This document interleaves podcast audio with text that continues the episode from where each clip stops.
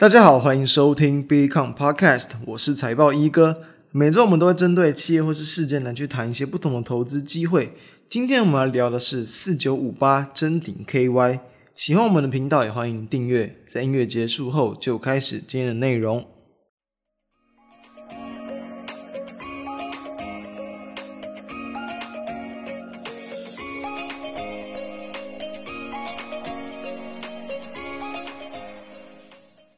在我们录制时间有六月三十号，台股又再度的往下破底哦，同时是这个跌幅超过四百点的一个大跌，所以我知道现在这个阶段，大部分的投资人应该都是偏向恐慌或者是不知所措的哦，不知道在这个阶段到底要不要再持续增加持股，或者是说呢，到底什么时候真的开始要去止跌反弹，亦或者说这个空头就直接这个停不了，就一直往下去灌压，所以说我个人认为啦，其实哦。一贯的维持在最近这几周以来，我们一一呃一直谈的一个这个方向，也就是说，其实我们认为在这样的一个阶段哦，当然最简单的去看，包含像目前不管像技术面、加量结构、筹码等等，其实台股还没有说非常明显的要去反弹的一个这个要件。同时，国际股市当然持续蔓蔓延在这种经济衰退的一个隐忧之中，但是这个情况当然。未来的一个利空，它当然是存在的。但是如果说你的价格已经领先反应太多的话，其实哦，这个必然会出现反弹，甚至不小的反弹行情，我认为都有可能会出现。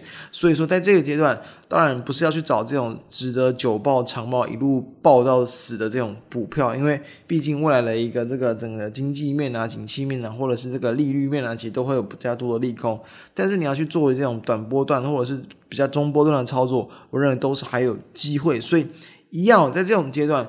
持续去关注锁定一些这种抗跌的好标的，我觉得它当然就会是未来我们有掌握更好的一些筹码嘛。我们自然就知道，我们已经有先行性抓好标的的话，只要整个国际股市开始明显的反弹，我们这时候再去切入。通常这种标的啊，当然它在这个反弹的时候呢，因为毕竟它通常比较不会是这种所有的可能题材性非常强，或者是这种短线筹码非常强的标的，所以通常也不会说很难让你去这个就是。就不太会买不到，而且你也不太会需要用非常高的价格去追荐买进，所以我认为持续锁定这种标的，在现在这样的一个情况都还是非常值得，同时也应该去持续做的。所以上周我们谈到这个 PCB 嘛，PCB 嘛，那本周我们就继续来去谈哦，这个 PCB，尤其在台湾的这个最大的这个软板厂就是这个臻鼎。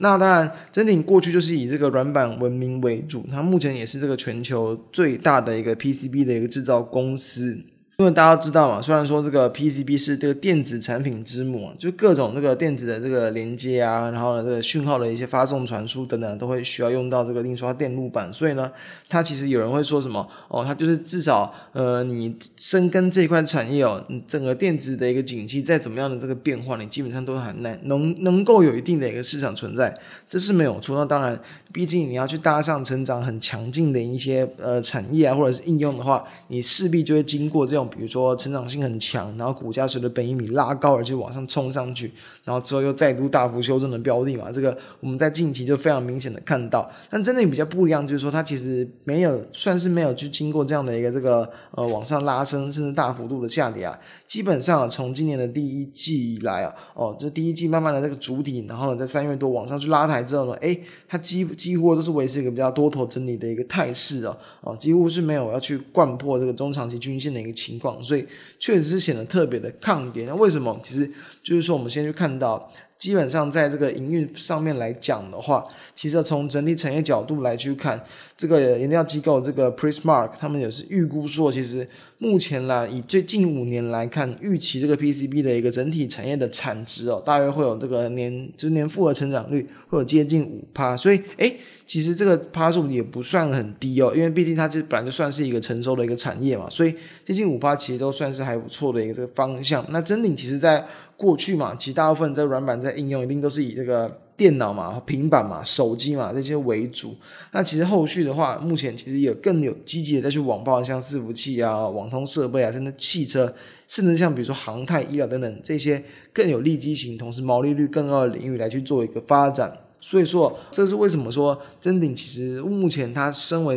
呃全球最大的印刷电路板之余呢，它同时有在是持续去去加强说这几个比较立即性的一些领域，就是为了能够去确保它的一个市占率以及它未来的一个成长的一个动能。所以再来从那个市占率的一部分来去看，其实哦，即便它是最大的，因为全球的 PCB 的厂商真的是超级多的哦，大约两千家左右啊，其中像是在中国的厂商也是快要要要去接近一千家，所以今天最早真的是非常的。一个多，那不过还好，就是说呢，因为其实真顶就是目前来讲，整个产业它会有一个比较大者恒大的趋势。为什么？哦，包含像刚刚提到嘛，这个 Prismark 它的一个统计，其实从大概十年前左右，前三十大的一个 PCB 厂商，它在全球的营收占比大概就是一半左右。但是以这个呃呃近几年来看，其实诶占一半的一个比重，其实是有提高到这个。超过六十五趴，等于说这种前三十大的一个大厂，他们占的一个市占的比重是有持续的在去扩大。那即便是这样，其实真顶它的一个市占率目前在大约这个七趴左右，所以其实都还有蛮多的一些成长空间。那好，从这样子来看，我们要知道哦。真顶目前它都有是有在持续的去扩厂，去巩固它的一个市占率。扩厂的部分我们等一下去谈，先谈在目前，比如说在市占率啊，或者是在这个大者恒大的这个利基点。因为说其实目前呢、啊，这个很多电子产业嘛，都会容易产出很多的一些，包括像工业用的一些这个废物嘛，污水、废水等等。所以说呢，其实目前啊，各个国家，包括像各种的一些环保法规啊，越来越严格。所以你能够提供这个高技术、高质量，同时都能够去符合这种环保法规的这个厂商。其实都是比较少数的，因此说，整体它拥有这样的一个实力跟能力去达成这样的一个这个事情。同时哦，他们的污染排放的这种呃回收率啊，其实啊、其实都是应该说站在政府的一个这规范来去比较的话，算是相当高的。他们像是他们在这个废物、废弃物相关的回收比例也是有高达这个九成以上。那这个废水相关的回收率也是有超过五成，所以这都是他们这个比较呃算是有能够去搭上目前市场，不管像是法规啊，或者是这种呃就是营运的这个趋势，然后同时有机会就是持续的延续这样大者很大的一个表现。好。所以这个地方当然，我觉得长长期展望，我觉得暂时没有太多的问题。那我们就要当然就要看营运发展的一个方向嘛。就说呢，其实真鼎它在这这几年，其实应该大概是从十几年前哦，他们就已经有在去根根源这个 IC 载板的这一块。我们要知道，其实像是有刚谈到整体的 PCB 市场嘛，它可能近五年大约全球预估说可能接近五趴，不到五趴的个这个。年复的成长率，但是你把它分为更具细项来去看，从不同的这个领域，那包含比如说像 PC 这一块，它甚至是有这个衰退的。那大家知道，PC 本来就是一个比较成熟而且慢慢要走下坡的一个产业，但是像是比如说在手机这一块，它其实还是能够有一定的成长率。目前刚刚这个 Prismark 在抓它也是大概有去接近六拍，近年来看，所以因为毕竟啊，就是说呃，在这个新不不同新款的这个新机啊，新的应用的这种手机，五 G 手机等等推出下，它还是。是能够去维持这样的成长率，所以说今年像是哦，目前其实有去有人去担心说嘛，就是很多的一些这个消费性电子，尤其像手机，有些厂商都有比较库存过高的一些问题。不过目前像是在这个苹果这一块，其实暂时还是维持比较原定的一些这个拉货的进度。然后，所以我觉得对于臻鼎来说，就算是一个相对的一件好事。那再来，我们要知道，像刚谈到其他几种不同的领域，包括像是在这个车用的这一块，它其实也是哦预预目前这个 prismar 也是去抓说。能有大约这个七点五趴左右的成长率，至于像是伺服器啊、资料中心等等，则是有高达十趴的个年复合成长率。那当然，这些雷呃像车用啊、像资料中心这些，它占整个 PCB 的产值，就是不同的领域在整个产值的比例里面，它不算非常的高。所以有时候这种其实才刚起步，或者是它的一个这个产值，其实才才从比较小的数字刚去放大，它一定会有很很高的成长率。所以。从这种不同的应用来去看，包括像刚才讲折叠手机是一个，毕竟你的手手机要折叠嘛，你一定会需要这个更好的，同时有这个折叠性功能的一些这样，比如说印刷的印刷电路板。那这一块的部分呢，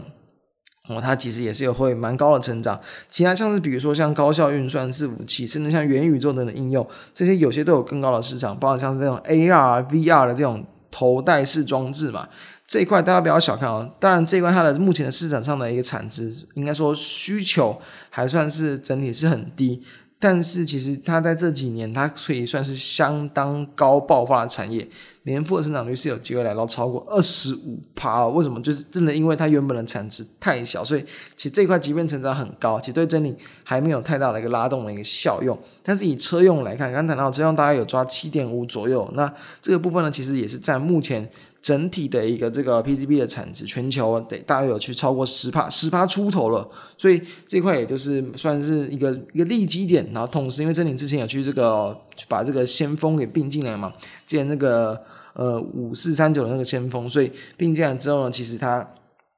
哦，在车用这一块，也就会有去更多的一些这样发展，啊以及这个更多的一些认证跟新的这个订单去出货。所以在车用这一块，其实真的你在下半年又蛮多的一些这个新的一些产品要去做一个推出。同时我们要知道，就是在近期的一个营运的一个状况来去看。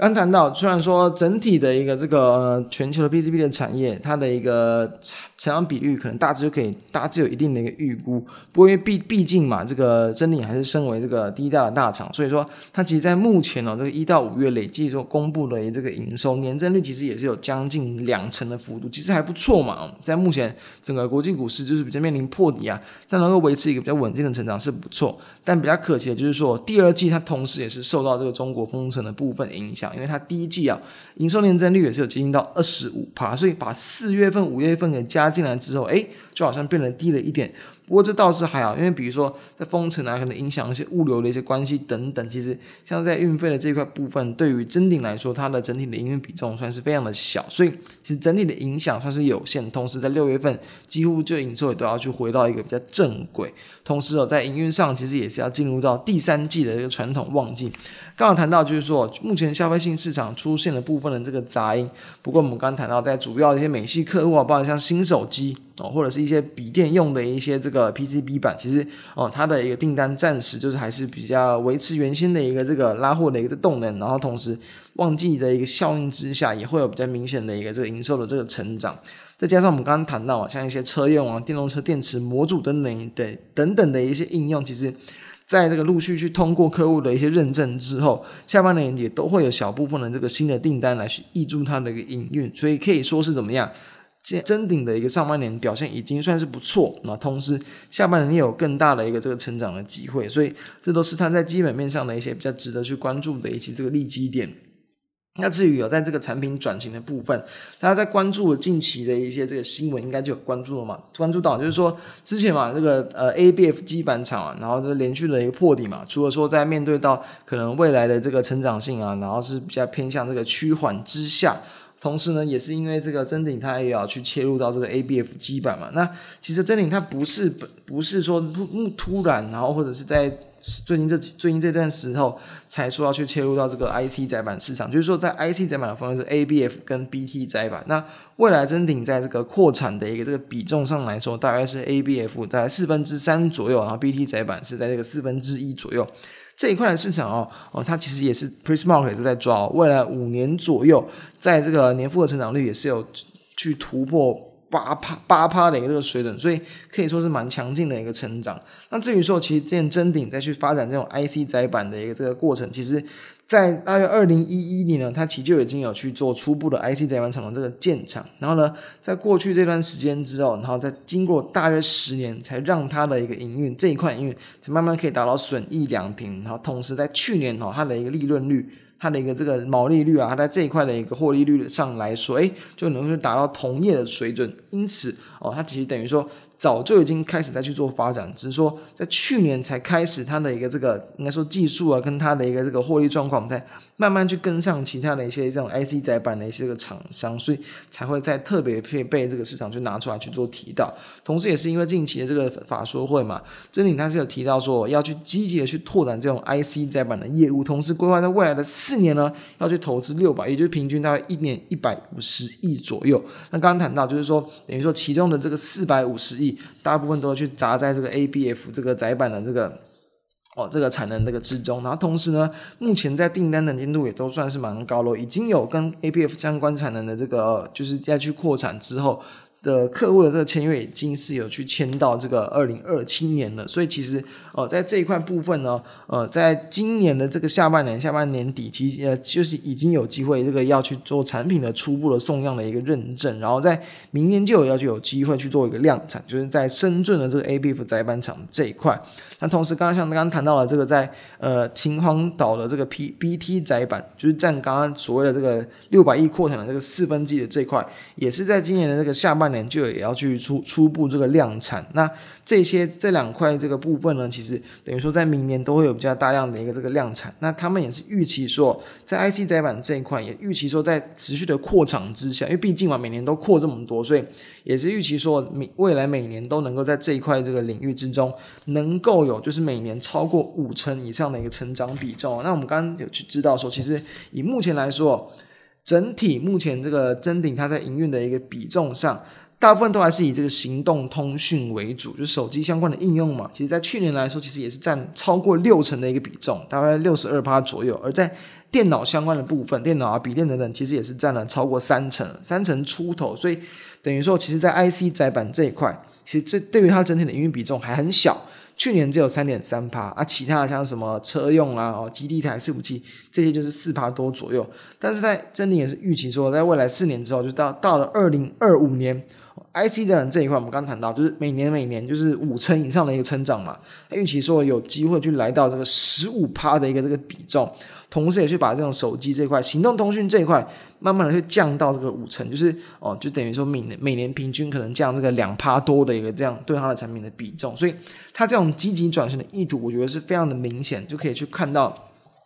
它这样就是要持续去往这种更利基型，然后同时这种毛利率更高的这种 IC 载板来去做一个发展。那其实，在今年啊，像刚谈到这几种不同的领域啊，其实要知道这种成长性，它确实都是持续在往这种。高成长性领域再去做一个迈进，包括像 IC 载板，包括像什么汽车雷达啊、伺服器基地台等等这些，这些啊基本上在今年都是会有两成以上的成长率。但包括像是在电脑这一块，像手机这一块，其实呃整体的一个这个营运营营收成长要超过两成，真的是非常难。像手机这一块，基本上你要去来到双位数，就已经是很不错的一个水准。所以。